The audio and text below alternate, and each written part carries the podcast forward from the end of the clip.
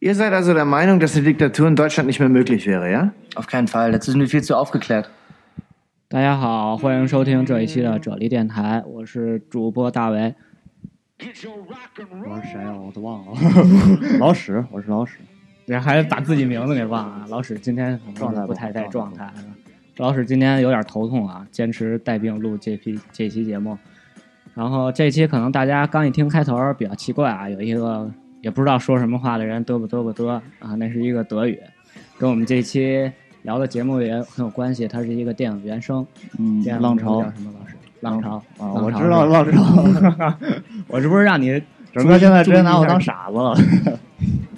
老是脑袋疼变大傻子了是吧？嗯，行，这一期聊的这个节目呢，主要是和两个电影有关，一个《浪潮》，还有一个《死亡实验》，对两个电影都是德国的。最近我俩看了这俩电影之后深有感触，每次看完之后，我操，他怎么这么牛逼？对，它主要是和心理有关的一个电影啊。所以然今天后聊，因为我们两个也不是心理方面的专家，对所以我们请到了一个好朋友，也是学心理学的。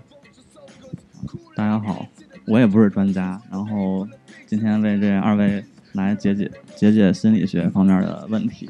先跟大家介绍一下自己啊、的大家好，我是来自心理所的会长，对，会长，会长大人， 会长大人。对，我们先说说说说这两个电影吧。呃，说之前先跟大家说一下，我们可能会有严重的剧透。如果你觉得是受不了剧透的话，你建议大家先看一下这电影，然后再来听我们节目。也 没然后必我要就特别讨厌剧透这 事儿。我我不是，我一般听节目就当看电影了，直接就走向就把这个电影看完了，就不看电影去了。那老史咱们先给大家说说吧。今天这期节目就就就就直接给大家把这俩俩电影讲了嘛，是啊吧？对对对，先讲一下，当然后讲请故我事们会长大人给我们说说这对个对心理对学背后的故事。然后先说一下《浪潮》，《浪潮》当时看的时候就非常刺激，突然有一天想起来了，以前在哪个文章里边看到过《浪潮》这个，嗯就说故事就是一个老师讲课，然后收获了意想不到的效果。嗯他就是讲什么呢？讲那种纳粹式的教育，他他是其实就是在讲纳粹，讲纳粹，然后法西斯发现没人爱听，呃，他是讲，我记得应该是讲独裁。对，就是讲纳粹独裁嘛。对对对，说，哎，他他当时是怎么说的？就是说，哦，独裁纳还粹能不在能现再在出的现德国能不能实现？对，然后当时大家就没人爱听，后来他就决定实验一下，看看是不是能实现，嗯，然后就组织同学做这个活动，最后一发不可收拾。 对，哎，讲真好讲讲讲过程，啊！讲讲具体最后是怎么结尾的。我觉得结尾还是比较精彩的，哦，那个也有的聊。过程，过程就是说，当时强化集中式不教太育，记 得，你这不行啊！你这关键时刻掉链子。他们就是一开始先采取那种，对，第第一个采取的措施就是统统一化，一样的首饰，一样的衣服，嗯，然后有些人他就不适应，对，还真有那几个不适应的，我觉得那也是电影的一个点，是吧？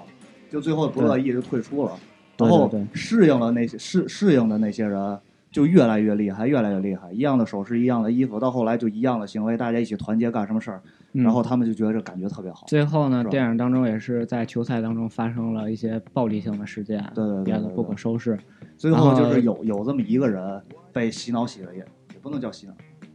他就嗯是算不算行啊，沉会长？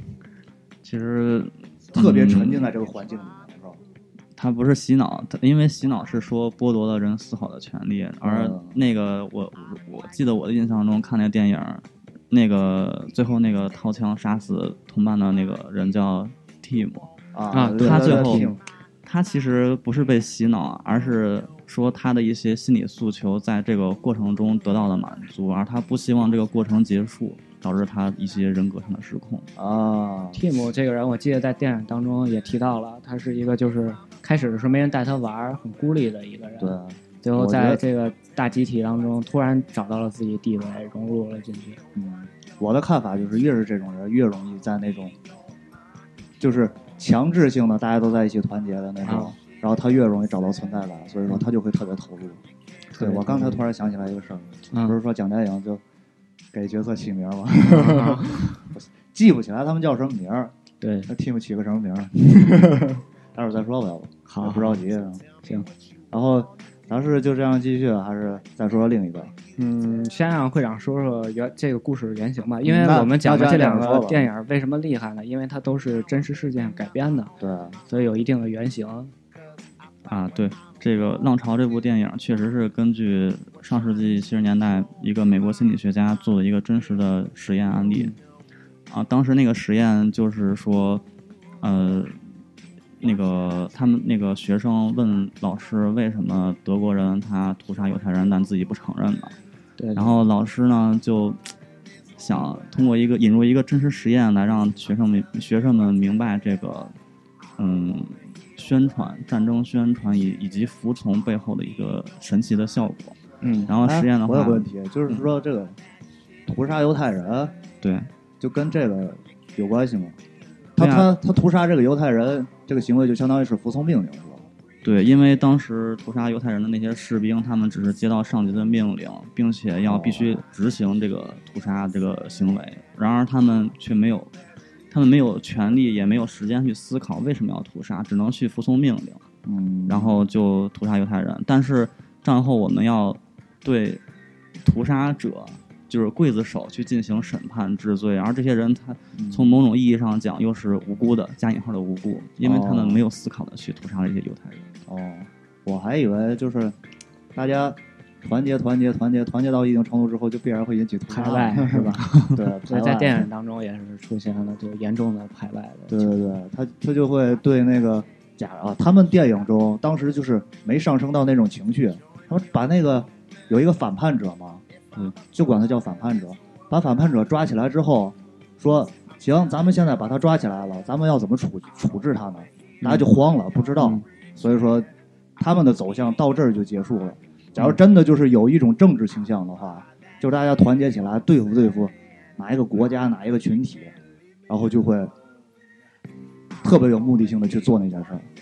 对他这个电影里的这个背后的最厉害的力量，一股力量就叫政治力量，它就是、啊呃引引入我们的 毛主席说过的话，什么叫政治？政治就是把自己的人搞得多，把对方的人搞得少。哦，那么在《浪潮》这部电影里面，也就是他们这个浪潮组织，它慢慢的壮大，然后对那些跟自己合不来的人，将他们排外作为异己，将他们消抹除掉，这样就能够使自己的人多，使对使不是自己的人变少，这就是所谓的政治。哦，在真实实验当中，我看那个介绍，他也是安排了一些告密者来来告发自己团队当中异己，应该是相当于异己。哦，对谁是告密者来着？嗯，告密者应该是在真实实验当中出现的。嗯就是说安排一个告密者是吧？，对，他在真实实验当中是给一些人发一些卡片儿，卡片儿中哦反面画叉的就是告密者，然后这些人来监督其他人的行为。他告密的话，哦，对，监督哦，懂。对，然后到最后他只发了三十三个人有这个告密的权利，但是最后一共向他有二十多个人向他告密，哦，也是发现这个告密的人越来越多，嗯，然后队伍还有人一些同学来翘课来参加这个这个老师的课程，嗯，一共是用了几天时间？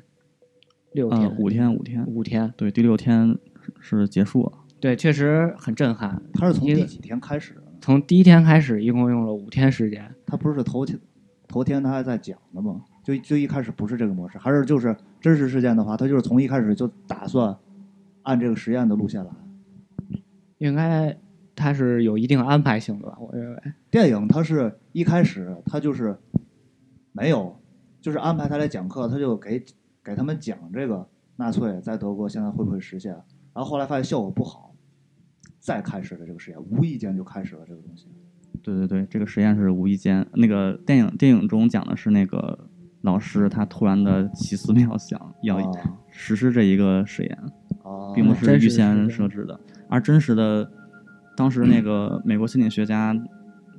他也是跟电影中一样，他也是突发奇想，想要实施一个真实实验，还原一下纳粹式的教育。哎，他在美国的时候是老师给学生讲课，还是说就是一心理学家做了一个实验哦讲，课，讲课是吧？一个对，讲也课是一样，是一个老师。哦，但是我觉得他每一天安排的课程都非常有缜密的安排啊，他团结就是力量，纪律就是力量等等，每一次都有一他那个特活别的动主起题。起来之后，我就激发了他那个思维逻辑了，就是走向特别清晰，感觉他弄的这个东西。会长，你怎么觉得？对这些东西 我看懂看似都是一些自动化的过程，就是当你要是吧当你想要去实施一个小小小的纳粹啊，或者一个小的团体之后，后续的一些行为都是你那个不用别人教你都能自己创造出来的，哦，比如说统一纪律啊。或者说大家都整齐划一这些东西，或者做做一些强制性的规则一些的，嗯，这都是人类不用教都会的一些东西。我就我还有一个看法啊，当然我不是学心理学的，肯定说的未必对，就是说他们这个把大家团结起来，好像是给大家一些大家乐意做的事儿，他们才会去团结起来去做。就比如说咱们现在学校、中学、小学不都是大家一块儿穿校服，一对，块儿做做体操，但是到那个时候大家就会特别厌烦，因为大家不乐意做这个事儿。嗯所以，会长你怎么看？嗯，要我说的话，他一开始让你穿校服，你或许也是不是特别乐意的。啊，对，因为穿校服整齐划一，咱不纠结他背后到底是为了什么。他这么他这么做，其实就是让你一种嗯归属感，嗯对，让你知道自己是个集体。因为我们国家是集体主义文化嘛，哦，他是想让你融入这个集体中，有归属感，然后只有这样，你才能去执行这个集体工人那个所谓的元首他下达的命令。哦，我我突然想起来，这两个行为就本质的差别，就是说，嗯，他们一开始是各自可以穿各自的衣服的，然后对给他们发了这个白衣服之后，他们、对电影里他们穿的是白衣服，刚才没说，然后他们就会特别乐意穿白衣服，每天都穿着。然后咱们这个就是学校里，像我们中学，我们中学以前就是大家都穿校服，发校服之后，然后大家都不乐意穿，一有个机会就会穿自己的衣服，嗯。它是这么回事儿。那你看，啊我觉得电影当啊中他提到了一些团结就是力量，纪律就是力量，嗯，但是它出现的一些纪律，包括这种统一的服装、统一的首饰，嗯以及不叫你就不能起来回答问题，这些事情在咱们国家可能很司空见惯，对对对，很司每空天见都惯是这样，但是也没有培养出就是说像他那么极端的行为啊，一些情并且况，大家，我感觉普遍还对这个东西有点反感。那会长你觉得？ 没有啊吗？我我嗯看你表是情就没有。 我我觉得还还好吧，就是没有特别反感，因为大家都这么做以前，我学觉校得就这就是一个心理状态，因为每个人都这么做，你也就没有觉得反感。有没有老师说要求就你一个人穿，或者就你一个人怎样？就是有时候大家就会特别不想穿校服，你们学校没有吗？也会有，对但是他大他部分就是的想时穿间自己是衣没有服反感的。你要不就上不他下不是去了，这个他不是说不反感，他是说必须遵从这个规则，但是没有说发自内心的想去遵从这个规则，是不是？啊嗯对，这这里面我插一句，嗯嗯，其实我就想由我来引出今天的第二个电影，其实在这个时候是很合适的，哎就是说，第二个电影里面讲的那个叫什么死亡实验，对对那个电影名字叫《死亡实验》，对，它的原型是斯坦福监狱实验，而嗯这个实验背后揭示的一个现象就是，人的行为会影响人的态度。人的行为解会释一影下，响解释一下。对，那我先简单介绍一下那个实验吧。嗯行啊，那个实验是当时呃，其实是后来的心理学美国心理学会主席金巴多教授进行的一个实验。啊他就是嗯，在他的学生里面儿筛选出来了二十来个人，然后让一随随机分组，让一部分人当囚犯，一部分人当那个狱警，然后是让他们去进行角色扮演。其实看似是一场大型 cosplay，对吧？对但是实际上，第一天晚结束之后，大家由于这是教授老师下达的命令，要求大家扮演这个角色，融入这个角色，让这个模拟出来的监狱运行下去，所以他们必须得像一个囚犯一样的行为，像一个狱警一样的行为，这样导致他们真的就把自己当成了囚犯和狱警。随后，他们的态，他们的行为已经不受自己的控制了。就是我本身是一个扮演囚犯的学生，但最后我真的变成了一个囚犯了。我认为自己就是一个囚犯了，这就是人的行为影响人的态度。嗯所以刚才大家说那个穿校服这件事，哦一开始让你穿校服，不给你时间去思考为什么要穿校服，而是你穿就好了。当你穿那么几天之后，你也就对这个事情的态度发生了转变。穿其实也挺好的，我没必没必要想为什么要穿，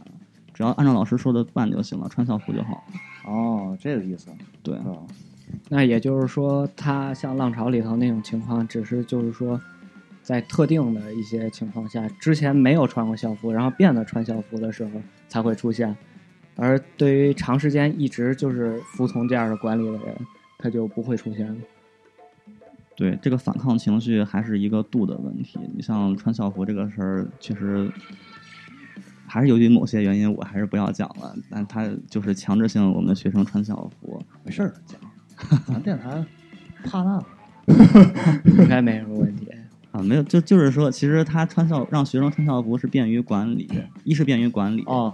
二是这个很棒啊， 可以说对，二是那个因为穿校服是从其实最开始从初中开始的，因为初中那个那个年纪的孩子是处于青春期，哦各种什么叛逆呀、个性啊、攀比啊那种各种心理。啊，对对对，我们可以科学后来教育学家通过整齐划一，就是从某一种抹杀个性的形式来干预这个现象。我让你穿校服，统一着装，你就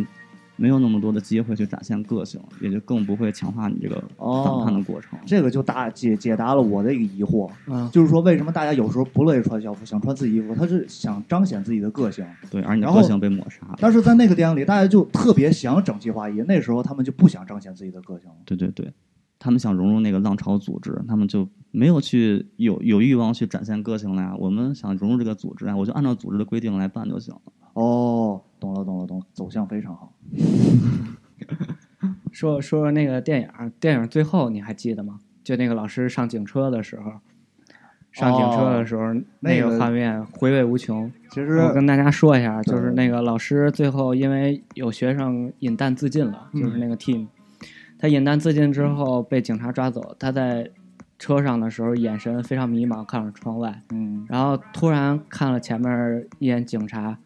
然后然后眼神就出现了一种坚定，哦一种好像突然想明白了什么时候，对然后到此电影戛然而止。对，然后老师，你觉得他看见了什么，或者心理上有什么变化？我当时不是说嘛，嗯我觉得就是他那个浪潮嗯，这个活动的影响已经扩大了，就是说在哪儿哪儿都已经他有他们组织的人了。嗯，他没准一抬头一回头一看，前前面警察没准做了一个浪潮的标志性手势。对，这是一所种以说特别我就阴感谋觉论他的们一可能种在吃解答，吃吃是惊吧嗯这？个东西。其实这个结尾，咱刚才说电影说的不这么仔细，嗯，就是说，要是想真思考这个问题的话，还是得看电影，把电整个电影看完了，对嗯最后这个结尾到底是个什么情况有一个探讨可以。对，我觉得最后这个电影出现的是什么？因为他嗯看了一眼警察，而警察这种团体就是一个高度服从命令和高度集体化的一个哦组织。然后他就想到了，他其实，在给老同学们讲独哦裁是不是能出现，哦而在他看来。突然想明白了，其实这个社会还有这些警察，包括这些团体，嗯，其实都是这样的，和他的教育方式是一样的。哇，你这个就有深度的多了。 你觉得呢，会长？他是你你的意思就突然想明白了是吧？对，我觉得他就是突然想明白了。啊，会长说一下。呃，我感觉这个他这个结局很开放的。当然，我们这么解读也是站在我们的立场，确实，嗯，他看了一眼，我不知道他有没有看到警察比划那个浪潮的标志，但是他看了警察，警察代表的就是一种，嗯、跟民主自由相相反的那种，就是整齐划一的强制性的一些表现。警察他是，嗯、国家这个暴力机器的工具，对吧？哦，对嗯那么也许也许刚才说的没错，就是他明白了，当时上课之前学生，呃，那他问学生那个问题就是，嗯、纳粹在当今的德国会不会出现？哦，再我们再结合一下当时电影拍摄那个年代，就是零八年，零八年发生了一件什么事儿？次贷危机。啊，对，嗯所以当时德国为啥发动一二战呢？还是经济危机哦，啊？当然这是我我个人的解读。可以，很科学。但是哎，算了，不说这个。不是我 我容易我聊还是想偏了说，是吧就是我当时看他那个表情，嗯，他就是看着前面儿看见了一个东西，吃惊了一下，所以嗯我会产生那样的解读。不是说他看完之后，然后往往上一看，自己一想，哦，这么回事儿，然后吃惊了一下。嗯，对，有道所理以。说，这是我看法的来源。你那看法也是还可以吧？我觉得嗯很阴谋论，这这这突然就扩大了。听众朋友们看一下电影就行，对，还是要看有有有必要看，真的非常精彩。我跟大为当时就是半夜看，对，就就在宿舍里睡不着看，看完之后，哇，怎么会这样？他怎么 会死？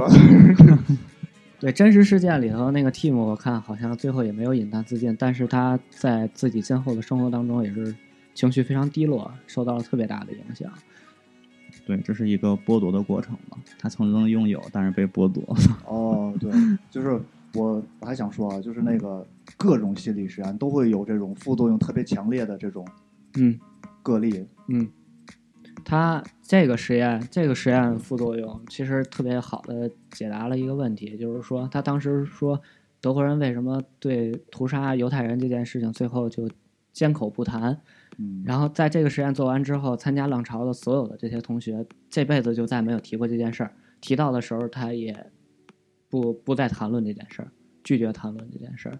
也是我觉得和当时德国人的态度是一样的。这是为什么会这样？呃，怎么说呢？我觉得对于二战这个问题，德国人做的其实很好的，他们是承认的，啊，对对对，这这我对要他们是知道承认的。但是对于对于德国人这个民族，对犹犹太民族的这个负罪感的话，嗯嗯，就是如果我先我先声明，我不是历史虚无主义， 啊，他们这个负罪感也没有延续下去的必要，因为呢，这个事情它本身是由人性的缺陷造成的。哦，对呀、之前我说了，他们屠杀这个行为，嗯，对我现在要说一个问题，就是在在心理学、社会心理学上有一个概念叫做群体极化现象，什么意你思？说说情绪变化是什么？就是当一个人的时候，他还是有一些自己的观点或者有一定的判断的。啊，当三个人以上的这个团体形成的时候，他们的观点就会，嗯、比如说他们之间就去个性化了，没有自己的观点。但是如果有一个观点的话，大家就会朝这个方向一直，呃一路走到黑。哦，这个我很同意，啊也有我就亲身非常经同历意，就就是这个嘛，自己出去之后想吃什么，想一会儿就想出来了，一帮人一块儿出去吃、嗯吃什么吃什么吃什么，想半天想不出来，往往哎，其实我跟这有觉关得系亲身经历就是有时候跟大家吃饭，好多人坐在一块儿，有些人就会说一些言论，嗯嗯然后你觉得在饭桌上就特别同意他的言论，但是你回到回到家中，你再想一下，然后觉得他有些有些观点其实挺过分 的，或者我根本就不是这么想的，然后仔细一琢磨哦就不是这回事儿。但是当时在饭桌上就觉得他对他好像对我应该是这样想的， 对，因为因为其实内心里有这么一个过程，就是大家都那么想了。如果你不这么想的话，那你就不是这部分人，你就被排挤出去了。哦，对、啊，就跟玩游戏似的，大家都玩，这个我心不态玩哦是很普遍的一个心态。其实对对，这个叫叫从众，这就是从众。 从哦众心。对，讲一个特别有趣的事儿，就是当时和这个就是浪潮，它实验其实更加原型的一个实验叫做嗯、呃服从实验，嗯嗯与与这个实验同时期有名的一个实验叫从众实验。这个实验就是特别有意思，嗯，它给给被试，我们管参加实验那个人叫被试，给被试呈被试现者被试者呈现呈现三根儿线段，但是那个线其中有根线段明显跟两根线段是不一样长的。嗯然后这个被试就被安排到一个小组里，小组里面有六个人，五个人是演员，就是跟实验者是一伙的。然后那五个人就按顺序都说，啊、这三个线段一样长，都一样长。但是被试其实看看到那三个线段是不一样长的，嗯，但是当他发现之后，他说，嗯，一样长，一样长。对，他也对觉得哎我一样还看长。过一个实验，也特别有意思，是一个视频，然后就是说他在一个医院的等候区、候诊区，然后有一堆人坐在那儿，然后其中有一个人是他们嗯安排的人，然后每每那个喇叭里滴响一声的时候，他就站起来，然后嗯开始只有他一个人站，后来就是所有人都开始站。第一响一声，大家都不知道为什么，但是所有人就全站起来，然后再坐下。然后过一会儿，第一声又站起来又坐下，一直到他安排的那个人走了，嗯没有这个人了。然后剩下那些人还要继续这么做，然后又有一些人走，又有一些新来的人，然后接着跟他们一样，在第一响一声的时候就要站起来。哦，对对 对，这是因为当人到一个陌生环境中，他对这个环境是未知的，他只能根据已有的一些，比如说他人怎么做的，这样是合理的这个线索来进行行为，这样才不会哦增，因为未知会使人产产生恐惧的嘛他，傻，他就不知道问问。这就是一种思然考后力的剥然后我夺。进去之后，哎，他们知道干嘛了，待会儿怎么回事儿？ 神经病我还想说，就有一个不知道跟这有没有关系，我我觉得好像也是一回事儿，嗯就是说有一个神奇的现象，大家一块儿走着的时候，后面有一个什么东西，咱俩回头看了，咱俩回头看之嗯啊，后，所有人都后面的人看到咱俩回头看了，嗯他也会下意识的回头看，嗯这是不是一种从众心理？嗯是的，但是这也算啊对，这是很合理的。就就好比，因为你总是恐惧，要是有危险啊什么的。对对对对对，他说的没错哦。就比如说进化论，大家都知道，对不对？嗯，有有一个学科叫进化心理学，它讲为什么人会有从众行为呢？哦，就因为在很久很久以前，我们人类的祖先，就比如说一一个人突然做出来了与其他人不一样的行为，那么其他人一定会跟着他一样做这个行为的。比如说一个人，大家都往前走，一个人突然转头看了一下，那么其他人一定会都转头看。如果哦，有一个有一个个体他没有这种反应，就别人看了他不看的话，他极有可能遇到危险。比如说那个人，大家都回头看是看到了危险了，而他不去看，他也不从众跟着逃跑，那么他就会他的基因就会流失，他就无法进化下来，他就被自然淘汰了。哦高科技啊，这个东西啊，当然这，是这这是一种理论，然后到底定位到基因层的话，还没有，我们还正在探索着 呢。就是这个很科学，我觉得这个。我我又我又想说一个，它好像是一个段子，也好像一个是是是一个实验，嗯就是说、这个行为确实大家都从众了，好像但是好像跟好奇心有点关，就是说俩人嗯他突然想做这件事儿了，明明上面没东西，一大楼就瞅着上面说，哎，你看这怎么回事？怎么回事？其实上面没有东西，嗯，旁边人看见之后就，哎，你俩看什么呢？然后就会越聚越多，越聚越多，最后他俩就走了，其实都是一回事儿。对对，都是一回事。这是一回事儿吗？对对对我，觉得它好像是跟人的一个好奇心有关，大家都想看看上面是有对什么，最后啊还是从众心理嘛。也是从众心理。对，那个浪潮电影里头，到最后有很多人聚集在一块儿，也是一种哦从众心理。哦，因为我不，我觉得他，我我不参加你们组织，然后就跟别人不一样，嗯，对啊，不一样就有可能意味着被自然淘汰。啊哦，还是一这样种的深层的恐惧，可能对是对不对是？因为生物你嘛不参加浪潮这个组织，然后他们排外就是针对的是我，哦，我有对。可，能遇到各种危险，对于他们针被他们针对打一顿或者什么 我哦就从内心就有一种就是个体打对对付不了群体的那种对，心应心该理，是是不啊是？如果那我我觉得想很就科是如果我想适应环境，我能够生存下去，我最好从众，是这么一个想法。哦，就你看好多战争片儿，其实有些人他不想杀人的，但是到最后就没有办法呀，嗯，就上战场了。这就种像那个像那《血战钢锯岭》那大夫极少数是吧？嗯我就死活不杀人我觉得可能是极，少我数信有有信仰是吧？哎，对，就是这一下偏题了。我突然对信信仰这个东西就有一点好奇心，就是它它确实能强大到改改变生物的一个本能。确呃，呃可他以改的他改变的不是本能，他改变的是人的信念，就是呃，虽然我们大家都是唯物主义者，对不对？哦，我们都知道物质决定意识，物质第一性，但是意识的能动性确实很强，哦，它确实能够作用意识，呃，作用物质，意识能作用物质。哦，就是就是说信仰足够强大了之后，它那个意志嗯就就能足就够强抵抵消那个物质能力性，就比如就是现在、某某一程度的物质能力性对，比如现在让你想一个问题，啊。你的身体到不到，到底是不是你的？你好好想想这个问题，你会越想越瘆得慌。到底是不是我？哦听众朋友们也想一下。啊你觉得我刚才胡说八道？没有，我觉得那有一些我看有有些人说，就是说给人就是催眠一系列的，告诉你手里握的是铅，呃握的铅笔其实是一个烧红的铁棍，然后最后嗯你的手是不是就真能起泡？这个催眠这个东西，它它它不具有一定的普遍性，就是有些人他的人格特质是不适合催眠的，哦，就是真正的就进行催眠之前会做一个测试，就是受暗示性测试，然后只有那些极易受暗示性的人会被筛选出来进行一个催眠演示，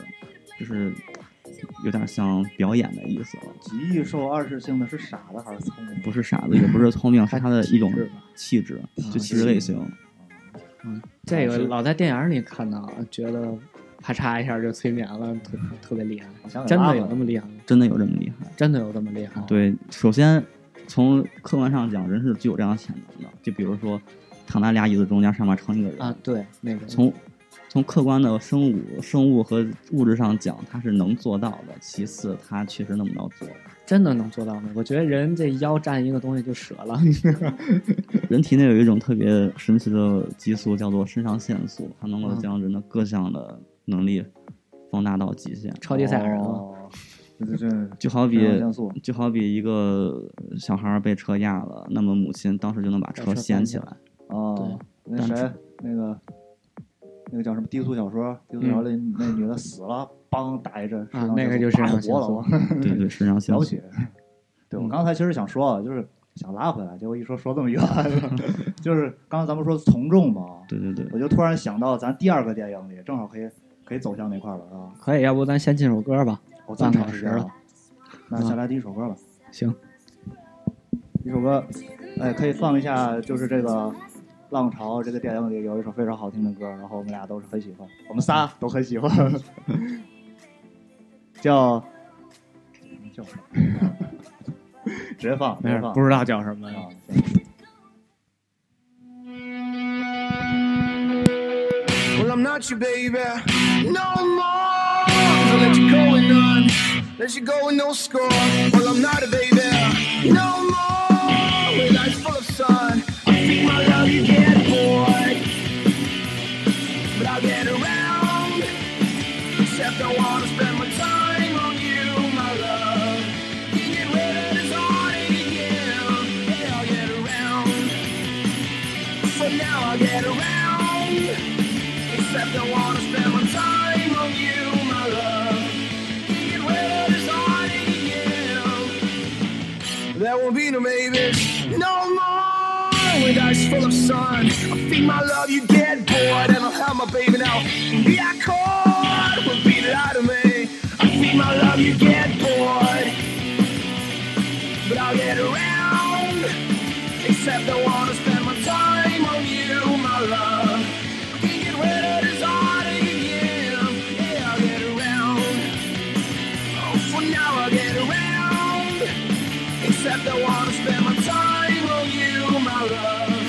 Get rid of this heart of you. Wish I could change my vibe, but I came to die to stop living in my mind. 'Cause every time I see a way to break myself free from you, sticking my head like glue.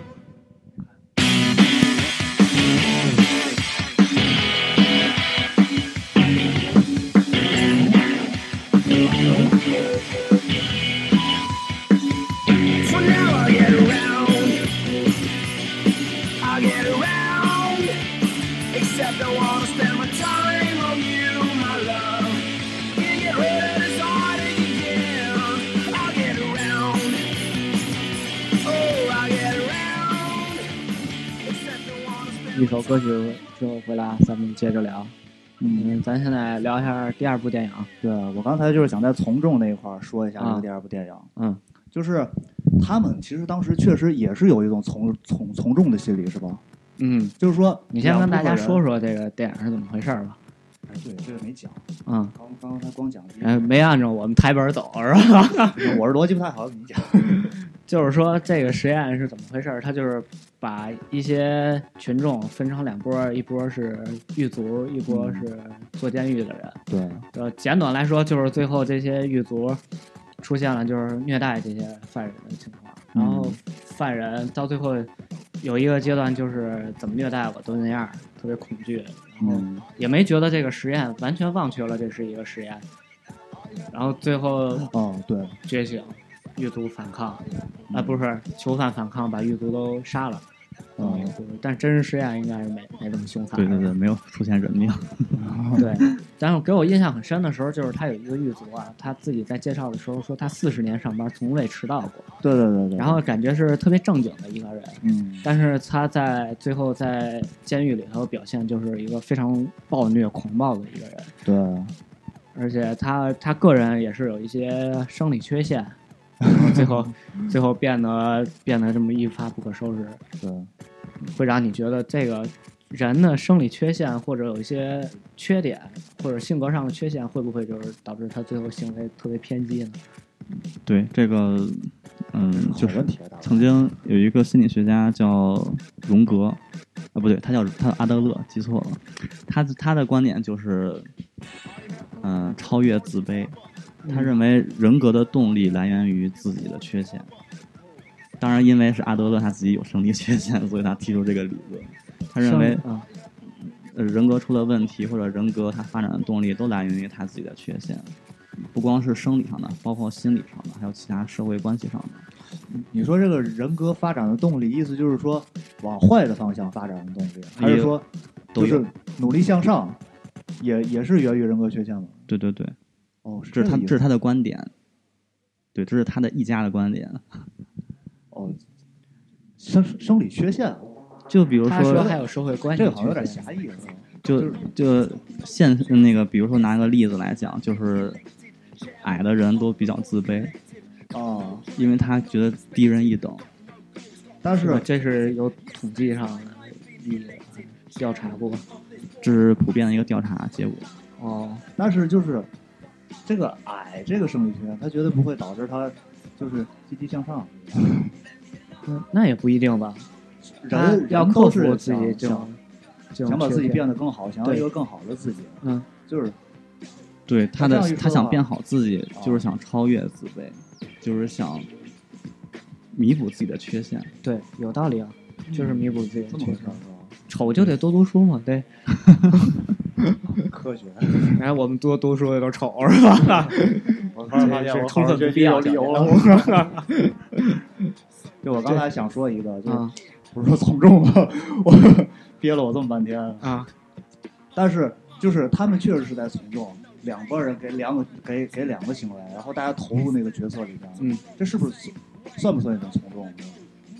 嗯，当然有从众的因素，但是这个更大的因素还是一种服从，就是他接到命令，他要扮演这个角色，他要使这个更加逼真，所以他就要那么着做，而那么着做，最后导致结果就是影响到了他的态度，他真的把自己当成了那个人。哦，然后但是我感觉他们虽然从众，可能是由于人人数比较不够多，就是人跟人的表现差异还是很鲜明的，是吧？嗯，对，就比如说有那么一个狱警，他就不想那么残暴，但是其啊他对狱警就是那么啊对，残有暴一，个就是，就是有一个到最后他就是感觉这是一个实验，嗯哪不是有有一个就说你们做的太过了，我想退出，那个长得倍儿对个儿倍儿高的那个高个，会长再给大家详细介绍一下这真实实验最后走向是什么样的。真真实的实验是，就像预计是做两个星期，实际上做了不到一礼拜就结束了，实在进行不下去了，就变了味儿了。人家本来是想参加个实验赚个学分儿或者赚点报酬的，结果真的变成囚犯了，嗯，真的遭受了虐待，变成囚犯。然后那个狱警就真的，你本来你也是个普通人嘛，然后就是我那个实验呃那个教授实验者告诉他你要扮演狱警，那么他真的就感觉自己赋予有虐待囚犯的权利了。哦，真的这个实验就变了味儿了。然还有特别有意思的就是，那个实验者就是那个教授，他自己真的把自己当成了监狱长，而忘记自己是个心理学家了。对，在电影里头也是这样的，他不放那个囚犯走，对因为因为他觉得放他走会影响实验。其实我觉得他就是觉得这是他管着的人，不能把他放走。哦，而且真实实验特别有意思啊，他电影里头都是找的开汽车的呀，什么卖报纸的平民，但是真实实验当中全都是斯坦福大学的学生。对，基本上是斯坦福和伯克利分校的学生。当然，因为当时举办这个实验的时候是夏季课程，嗯，有一些 summer school，对对对对对，一些学生在当时在那上课，然后招募过来的。在在进行实验之前都进行了严格的筛选，他们没有心理疾病，而且也没有人格缺陷。哦，那但就最说后明其实这种倾向对于低学历、高学历没没什么影响，没有影响任何人都有这种倾向。哎，刚才你你们还说了一个，大卫，你们还说了一个，就是他有两个嗯，那个人最后表现特别偏激的那个，对，除了那比如说他有个两，个，对，除了我除觉得这个了也特别老那个。除了那个每天都不迟到的那个人，还有一哎不个是不胖是子， 我我想问那个，就是刚才你不只问了那个他的生理缺陷啊对他这个行为有没有什么影响？对，每天不迟到这个，嗯，他是不是也会对那个有一些影响？每天不迟到，我只我觉得只能是更加能说明他是一个特别循规蹈矩的一个人，对他很有很有自律性。对自律，对自律性非常强，点然到哦后就位。就就这么自律性的一个人，然后他就会做做出那种出格的举动，在那个实验里，嗯我觉他得把这那个没错呀，这个因为他有自律性，这种人格特质正正正好是适用，就是有利于他坚决服从命令这个行为的呀。哦是这样是吧？对我呃，当然对电影的原来那个情节我也记不太清了，但是因为你告诉我他四十多年从来不迟到，哦，呃，由于我的职业病，我第一反应就是这人会不会有强迫症？啊，哦强迫症， 但是我也不能妄下诊断他有强迫症，我只能说他可能比较自律。他最后行说为到就强迫症，我很感兴趣。哦现在老说网上老提这个词儿，那到底什么是强迫症？就是把笔码的特别齐，或者把桌子叠的特，把把被子叠的跟豆腐块儿似的。啊、对，强迫症它其实包含了两种现象，用它的英文翻译就是 obsessive 和 compulsive，一种是强迫性思维，一种是强迫性行为。嗯，强迫性思维就是，嗯、有个想法你挥之不去，你告诉自己不要想，但他你但你还是反复要想，比如说，呃，比如说过几天要去见个老师，你特紧张，嗯啊，然后你告诉自己啊，不用这么紧张，过几天沉着应对就好了。过不了一会儿，你又开始在想了，哦这个这想法挥之不去，这就是一种强迫性思维的表那现。这不是焦虑的表现吗，就很嗯焦虑。对，因为强迫强迫症它那个表现是和焦虑症和抑郁症都很像的，这些表现都是共有的嗯，那就是我要是把别人把我东西动了，也会特别焦虑啊，那是强迫性行为。啊。那也是强迫性行为。比如跟大家说说这强迫性行为，那开门关门开门关对门，，还有防不洗手这种 的。反复洗手。反啊复洗那手上厕所之前来老看那个男女厕所那标志算吗？我就这样，这个其实我也就有怕走错了，我我我也就是有走错 过。对，哎，站那儿看一眼不行，再再再抬头看一眼。我哎确就是定一听下听说，往往就是人做错做做坏了一件事儿之后，就会对这个事儿有阴影，然后就会造成强迫症。就比如说、嗯有一个重大的后果，就比如说那个煤气忘关，然后煤气爆炸了。后嗯来再回家之后，总看煤气，关了没关，走了之后，哎，关了吗？又回去再看看这个。那这强迫症到底是一个先天的还是他后天的一个？嗯，就我个人所了解的资料来看的话，就是现在对强迫症的研究能够定位到一段基因，就是嗯先天性，嗯它有先天性的一个，它有先天的基础，遗传基础，其啊次是有后天给予它这个遗传表现的一个机会。嗯啊，就是激发了这段基因对是吧？说到这个强迫症，我特别想给大家推荐一段动画，一个动画，嗯，就是给推推荐给听众。上回咱俩看的那个《空中秋千》，啊它是一个日本动画秋千就是对这些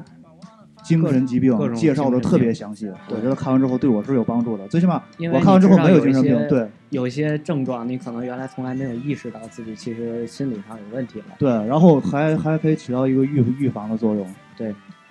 就是，就是懂懂了。但是他那个我觉得都不属于心理上的问题，就属于精神疾病，人就是什么精分啊，是那种对对，对，就是精太神可，怕了。哎，精神跟心理没关系吗？啊，有关系啊有。关当系当心嗯理心理，我们不不喜不管它叫心理疾病，因为心理疾病比较不好听，我们管它叫心理障碍，哦叫啊 disorder。哦，然后嗯，我原来有一段时间非常焦虑，啊然后我想去看心理医生，嗯但是到最后到医院之后就给我分到精神科，然后我去那儿之后，精神大夫觉得我这都不是事儿，就是吃两片药就能好了，然后就给我开了点儿什么什么艾司唑仑、什么阿普唑仑，完之后我一看，哇，这药治精神病的，然后我也没吃，然后就好了，完事儿对对对对，你做的没错，只不过说你去错了地方。心理咨询师他不是在医院，啊而是在心理咨询中心。首先，心理心理咨询师他他没有处方权，所以他不是医生，啊，就不能开药。对他没有处方权，他不是他不是医生，所以你去医院的话，只能给你门诊只能给你安排到精神科呗。 哦，而精神科确实是有重大的那种，首先是有脑部的一些生理上的病变，哦，其次是是比较强烈的一种心理障碍转变为的心理那个精神疾病，那精神分裂就属于精神疾病。对精神疾病，这个我我们心理，呃不是我，就是心理咨询师是不敢不太敢动的这个，因为他没有能力把这治好，因为这个是有很强的一个生理基础的，精神疾病的人，精神分裂症的人，他的大脑确实异于常人。嗯，那我想了解一下，就是这个心理咨询师，就是这是化疗是吧？就是对谈对话对治疗，就是疗他。他那他他能接触到，就是最高能治到什么级别的？就是大家能给大家一一些建议，就是分辨一下自己到底是是不是需要看心理医生的。嗯，首先这个顺序其实是固定的，最好是先从心理咨询师开始，再到精神科医生，哦，因为有些疾病，嗯，当然自己也严不知严道严重的严重的精神疾病是没有自制力的，就是你自己是不知道的，但是别人都很清楚你嗯抽风你这啊是有 病，就这个。对，嗯但是如果是你自己感觉自己有病的话，一般来说这都是从心理障碍开始的。嗯，但所幸是他还没有达到疾病的状态，所以一开始还是去心理咨询。嗯，然后当然我也不是专业的，他们就会帮你发现这个问题到底是怎么回事。嗯，哎变成一诊所了，又又发现聊飞了，哎，我今天确实有点肥，是吧？ 哎，太远了。 嗯，回到回到正题，回回回回到这个实验，哎啊， 行，多行少吧，时间？四十六分钟。行先进首歌吧，我们把话题找回 来。我哟，还真是四十六分钟。啊，嗯，进一首歌，进这首吧。感觉身体被掏空，最近大家挺疲倦的。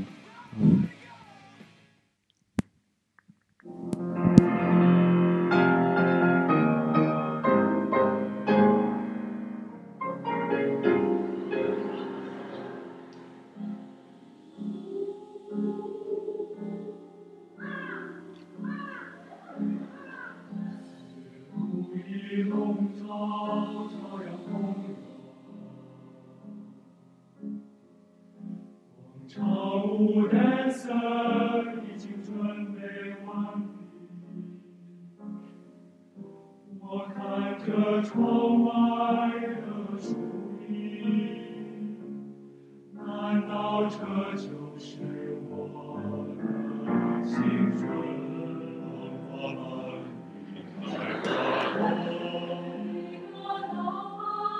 叫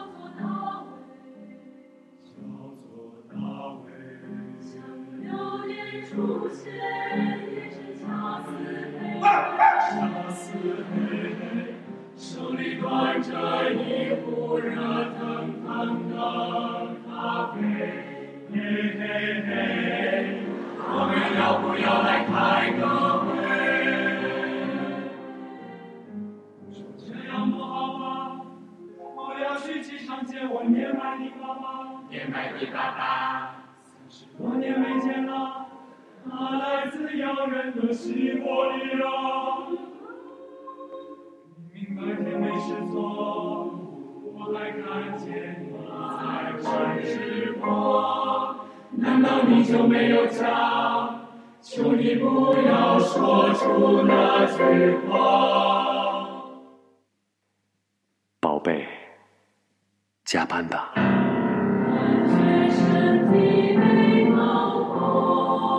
觉身体被掏空，我才不累。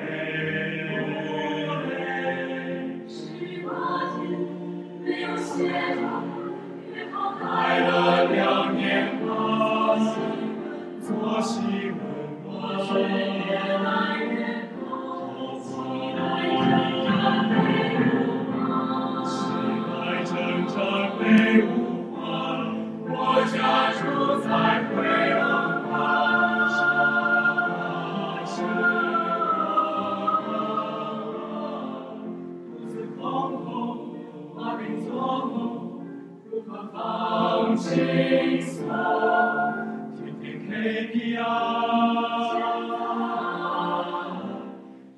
起你的叫人心烦。啊，一首歌听完之后，我们电台 回来了。我不会控场，这个我觉得还是得交给你。没有那种仪式感，我说话随便那种。是 吧？其实刚才总结一下咱聊的内容，就是说这哦两个电啊哎影为什么会出现这种情况， 就是说会长也给咱这解释了一下，就是嗯说两种，一种就是高度的服从命令，还有一种就是从众心理，是吧？我就是总有那种自己那种不成体系的想法，就想让你给我评价一下嘛。今天好不容易请来专业的嘉宾，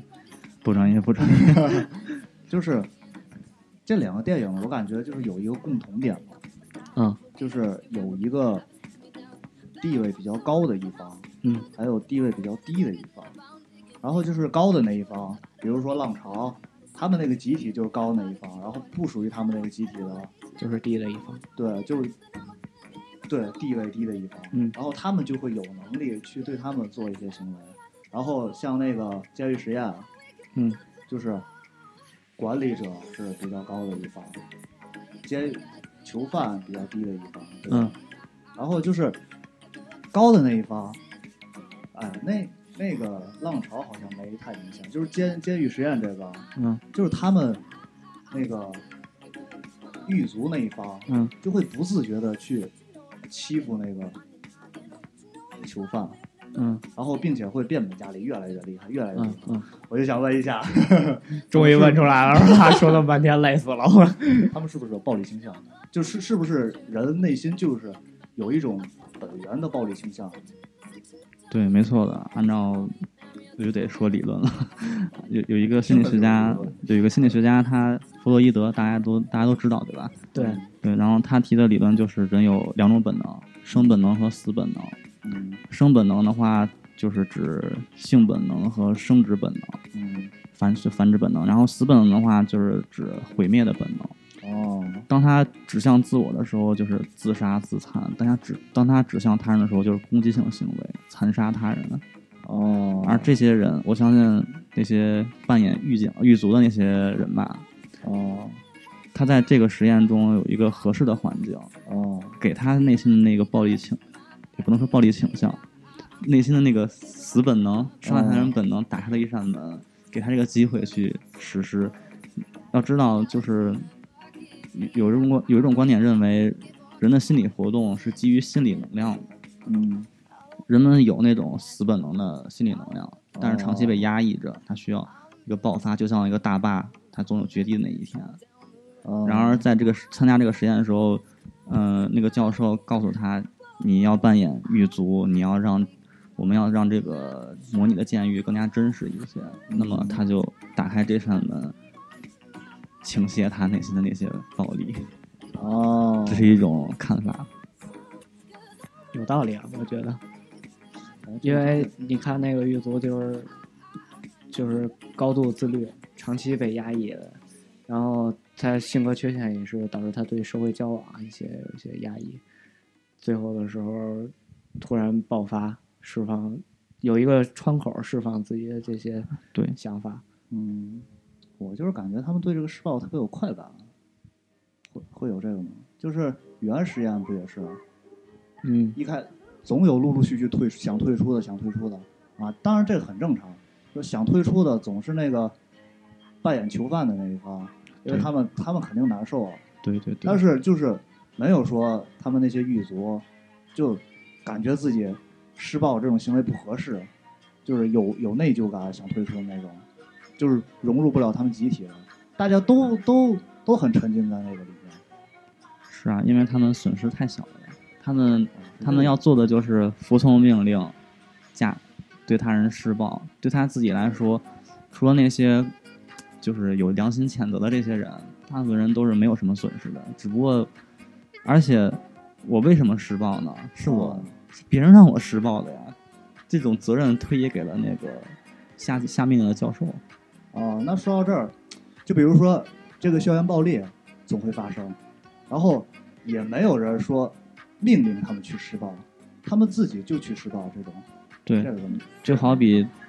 对呀、校园暴力大部分都是一群孩子欺负一个孩子，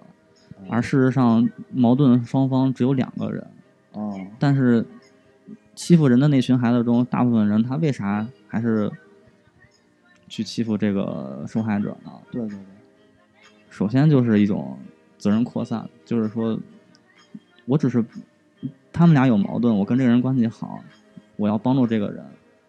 而我欺负他，责任不在我，而在于那个人，他们之间互相有矛盾，我只是帮助他而已。哦， 其次就是我我得逮住这个机会，哦踹你几脚那种。逮住一些机会释放是一比下较，对对对，哦，就是那种死死倾向啊，那那那死本能哦死死本本能，对，现在校园暴力啊，突然提上就是在各大新闻上都出现啊。嗯，就是，但是你觉得，老师，你觉得咱小时候校园暴力就多吗？暴力是多，但是往往不是说欺负人，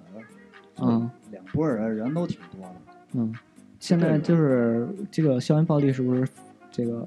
广义上就是非常广，包括冷暴力啊什么的，是不是都算？对对对，校园暴力的话，它是大部分是两种，一种就是肢体上的攻击或言语上的攻击，哦另一部分就是关系性的暴力，哦，就是冷战，对，一冷会战儿这个凑在一大块学儿里不不理那个人，然后不对理对那个对人对对对，进行关系上的一种攻击，大学里头很常见，女生宿舍尤其多哦这种，互相不说话啊，好长时间确实是有。嗯他这也是也算一种毁灭行为，是吧对呀、因为在这种就是人是交往性动物，当你的交往性被剥夺的时候，就会给你一种压力，然后是让你焦焦虑，是一种不好的体验，这是这是一种攻击性行为的表现，也是一种暴力。哦还有一种校园暴力就是俩人有矛盾了，俩俩人都一块儿，这边一拨人，那边一拨人，你说他们吵架对群架，嗯，他们一起打群架，是不是因为就是想通过这件事儿，然后来提升一下那个啊对呀、那个词儿怎么说？团体的地位，对嗯不对是对，就就就是优这越么感之类的。嗯也不能说优越感是这样的，就比如说两拨人，那拨人对我这个个体、这个群体中的任何一个个体有不好的反应，我都会将它视之为对我整个团体的不好的反应，这是一种团体认同感。就是跟浪潮里头是一样的。对的，就是他们参与这个事儿，就是因为团体认同感。对对对，我是个团体的，我有责任维护我团体的荣誉。那你说，易于参与这种组织的人，是不是有更多的暴力的倾向呢？呃，这个就不太好说，因为，嗯，怎么说呢？暴力倾向不是关键点，而是在于他这个对团体的认同感，这是一种极度的，嗯，尤其是浪潮电影里面，嗯，这是一种极端的团体认同感，就像那个二战时候，希特勒煽动他的他的人民，也不能说他的人民，他国家的这些同胞，呃，当时那个德国人都有一种普遍的内心都有一种不不快，就是我们国家这么强，但是世界被其他的资本主义国家瓜分干净了，我们没有地方去展现我们的才能了，心里有一哦些不爽。然后希特勒为他们打开了这扇魔鬼之门，大家都觉得发动战争侵略别的国家这是合理的。就是我有有一个想法，啊嗯，可能跟嘉宾不太一样，就是我感觉啊他们两拨人一凑一一起打架的时候，嗯，我感觉团体就是他对这个团体的认同感是次要的，往往就大部分都是因为打这一场架对自己会有什么好处，所以才会参与进去，因为人往往会把就是说实话，人绝对会把自己放到第一位，把团体放到第二位，你觉得？我不觉得，你不觉得？我觉嗯啊，对啊，这两种观点不是对立的。首先，我想我想是吗说的是，它不是对立的。嗯，我我并不认为，因哦那哪位为你说？因为你好多时候你打架讲哥们儿义气，这个嗯，这个是对你利益有什么好处吗？有好处，啊因为它更加紧密的关系，对友对谊对关系更吗？更加紧密的关系来强大自己。实际上，你你这个背后的本源是你想，你的付出是想求得回报，哦，对吧？对对对对，嗯，就说打打群架，我特别的正当先头，那个特别的突出。哦为了我表现特别好，我为团体付出这么多，到时候潜台词就是到时候这个团体也得给我点儿回报。 嗯，是这么回事。对，没有不赚，没有亏本买卖嘛。嗯，我刚才想到了一个很好的问题啊，嗯就是说你发现就还是人有没有暴力暴力倾向的这个问题，就是说两个电影里头，包括《浪潮》里头大群架和和狱卒这个方面，他们都是有其中有个别人有暴力的倾向，我认为，然后导致整个团体在他他的带领下出现一些不符合自己平常就是想法的，做一些不不符合自己平常想法的事儿。如果这个团体里头没有这样一个人，你说他会不会出现这种暴力倾向呢？团体团体的暴力倾向，我觉得会。你觉得呢？呃， 我觉得最终结果可能也会，但是一定会比这个会好一些的。慢一些是吗？对对对，包括像希特勒那种的，哦嗯，没有希特勒会不会再有其他人煽动？同样会会的。但是如果没有任何人煽动，一直没有，他会会不会发动二战？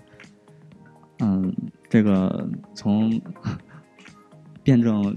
历史唯物主义来讲的话，一定是会的，因为客观事实就是德国发展到那一步了，真的是需要一场战争来解决这个不平衡的状态了。嗯不管是不是希特勒，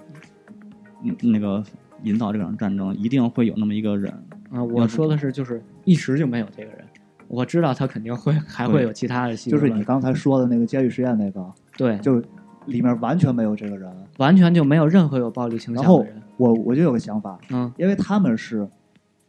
他们是遵从一个命令嗯去施暴，嗯，然后就肯定会有第一个人出来施暴的，嗯即便他所有人都没有这个倾向，只会有一个嗯第一个听命令的人，对吧？然后我刚才想说的就是，人本身就是有这种暴力倾向的。他施暴之后，他感觉还不错，嗯，别人也会不是，就是第一个人施暴，别人也会继续再服从命令，对不嗯对？然后大家都施暴，感觉都不错，然后就会又产生一个从众心态，所以最后就也会导致最终这个局面。但是呃那个《监狱实验》的那个电影当中，那个心理学家是一直没有给他们命令是让他们施暴的，他给他们命令就是把这个监狱管理好，哦，然后让它正常运作，然后不管你用什么手段，没有明确的指明这个是需要施暴的。对哦，在这么回事儿。我原来看一个资料，就是说，这查资料的时候，看 BBC 在前些年的时候又做了一遍这个监狱实验，嗯，然后他就相安无事的，最后就度过了这十几天，没有出现这种暴力的行为。我个人认为，也可能对你对某一些事物的认知有关系。你原来认为监狱就得打人的那种，到最后就会出现这种情况。如果哦，你不认为监狱，监狱就是跟饭店一样，是就是那个端菜的和吃饭的那种关系来说，它就不会出现这种情况。他他可能还有另一个原因，就是说嗯两波都相安无事的话，这个嗯实验也许就能顺利的、平稳的进行下去。嗯但是扮演囚犯的那一波人，他不安生。嗯假如就算你刚才说的这一波嗯人里面没有一个嗯想施暴的人，嗯但是囚犯一直不安生，他们会有一种劣等感，所以嗯最终也会导致这个局面。你觉 得呢？其实当时当时那个实验的资料里确实是这样讲的，就是那个教授是让他管理好监狱，然而在第一天，两拨人并没有进入角色，也就是说，哦那些囚犯没有把自己当成囚犯，还跟那个狱卒说笑打闹或对对者对对逗他玩儿，这使得 狱警很尴尬呀。因对对为对对对，是是这种。嗯然后，然后另一个就是根据这个社会学习理论，这些狱警知道我怎么才能让我获得尊重呢？就是说我是狱警，你是囚犯，怎么能提让你知道我是狱警，你是囚犯呢？我对你进行一些特权，我我要哦虐待你。然后比如说，当时特别逗的就是，嗯，因为囚犯就是不配合他们，啊然后狱警就想出个特别逗的，就是说每天晚上不让他们睡觉，到点儿敲门出来给我报个数， 然后再回去睡，哦 哦过一对会儿这又样再子来一遍。嗯，对。其实现在咱探讨的问题就是说，如果这个团体里头没有一个暴力倾向的人，这个团体是不是还会出现暴力倾向？嗯，我觉得这个原因在两方，嗯对，就就是说，他假如一个团体完全没有暴力倾向，另一个团体也相安无事的话，真的就会没有，理想的来不会讲 产生这种对理想的模型他是这么解释的。那就是说，总结一下，现在就除了是高度服从命令，然后还有从众心理，嗯对对然后对还得会出现就是有一些暴力、暴力的想法或者是暴力的人来引导这件事情，才会出现这种情况，是吧？嗯对。那说回到校园暴力，那校园暴力是你是怎么看的？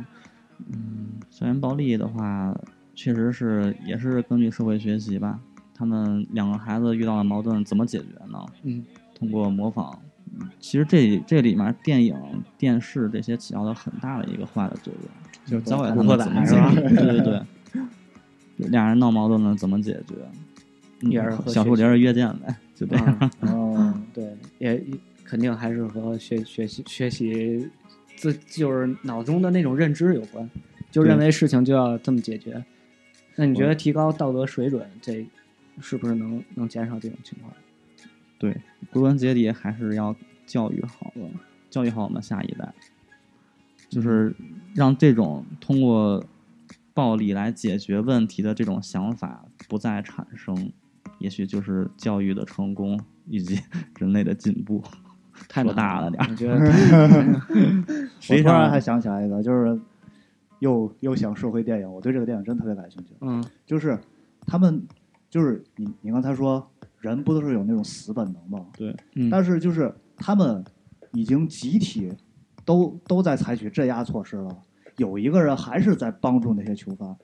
这是因为他自控能力比较强，还是因为什么呢？可能这个人的就是特质就是比较有良心，他比较有同情心吧。哦，他，而且就是他也可能他确实认识到这只是个实验，并不是真实的监狱情景。哦所以他觉得其他的狱警可能做的过分了。哦，对，哦我就当然明白是这样。对，现实的那个实验中，我记得好像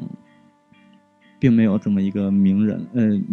明哲保身的人出现，就是他就全部所有的人都那样了，都都很进入角色，包括那个主事那个心理学教授也都进入了角色。那些嗯囚犯也很无奈，他们只能默默的忍受着虐待，因为他们知道自就是认为自己就是个囚犯，被虐待是很正常的。对，刚开始的时候那些囚犯还是有反抗的，到最后对就默默承受这一切啊。对对对我突然对想到一个名词儿，就那个